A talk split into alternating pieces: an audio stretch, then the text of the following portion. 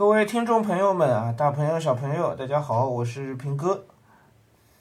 啊，来啊，昨天五月四号的数字出来了啊，继续还在呃下滑啊，下滑，但是比较算算应该是比较比较快的啊。嗯，上海新增本土确诊病例啊，昨天零时到二十四时，两百六十一确诊加无症状是四千三百九十，呃，合起来是四千六百五十一啊，四千六百五十一。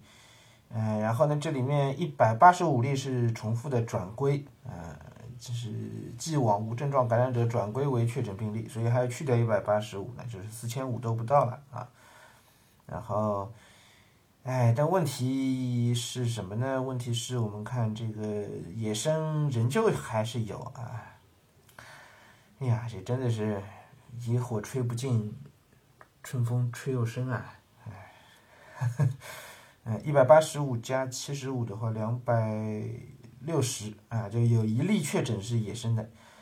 另外呢，有四千三百五十七例是隔离管控中发现，也就是还有四十三例是野生的无症状，啊，三三十三例，三十三例啊，比之前六七十要少了，对吧？比前两天要少了，但是仍旧还是有啊，嗯，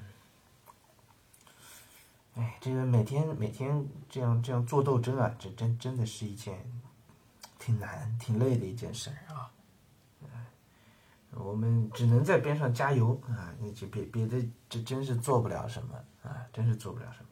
那从我们个人的那个实际体感上来讲呢，那生活已经基本上恢复到正常，就是生活啊会恢复到正常。但是呢，我们所有的小区呢，嗯，现在我我就说我们自己实际看到的情况啊，全市的情况我不太清楚，不敢说啊。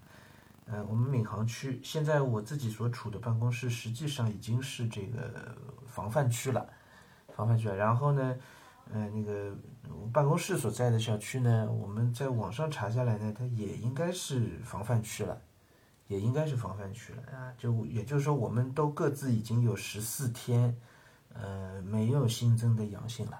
虽然还在不断的做这个核酸，嗯，一直还在做，就是。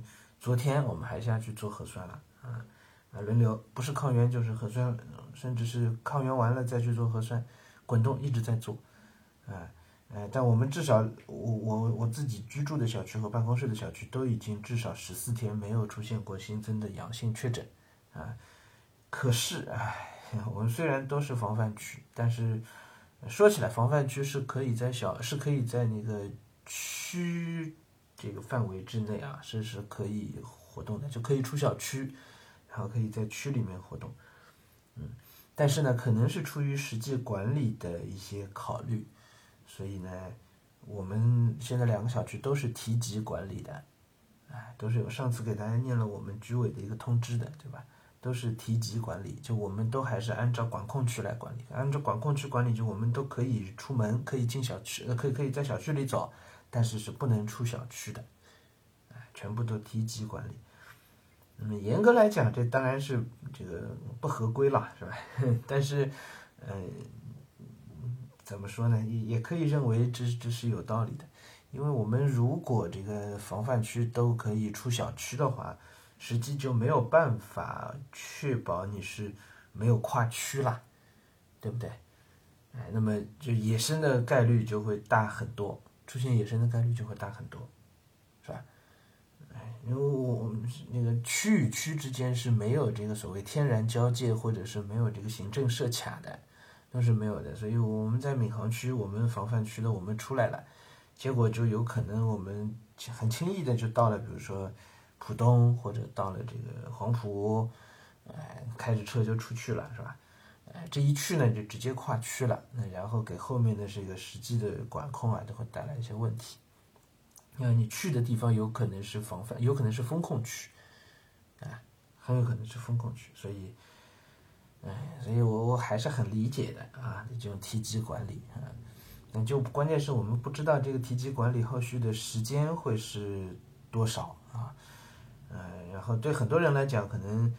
嗯，他们上班呢是跨区的，对吧？那么体积管理是更有价值。对我来讲，这个因为办公室和家其实 就隔壁街镇啊，呃，离得很近。我其实特别期待能够都按照防范区管理，就只要双两边都按照防范区管理了，那我我应该就可以恢复正常工作的这个。呃，不，因为娃在家，我可能很难真的每天这样去上班啊。但是，呃，至至少都可以，去去拿到书是吧？至少工作的时间和效率都可以再提一提是吧？嗯，所以只能安静等待啊，安静等待。嗯，哎，好了，嗯，今天呢也就先跟大家说到这儿。五一长假这就算是结束了是吧？这次五一长假是从四月三十号一直放到五月四号的啊，就算结束了。嗯，今天呢，我哎又要重新开始这个带娃了。嗯，好，那今天就先跟大家说到这里啊，今天上午的这一段，嗯，咱们下午或者是明天再见。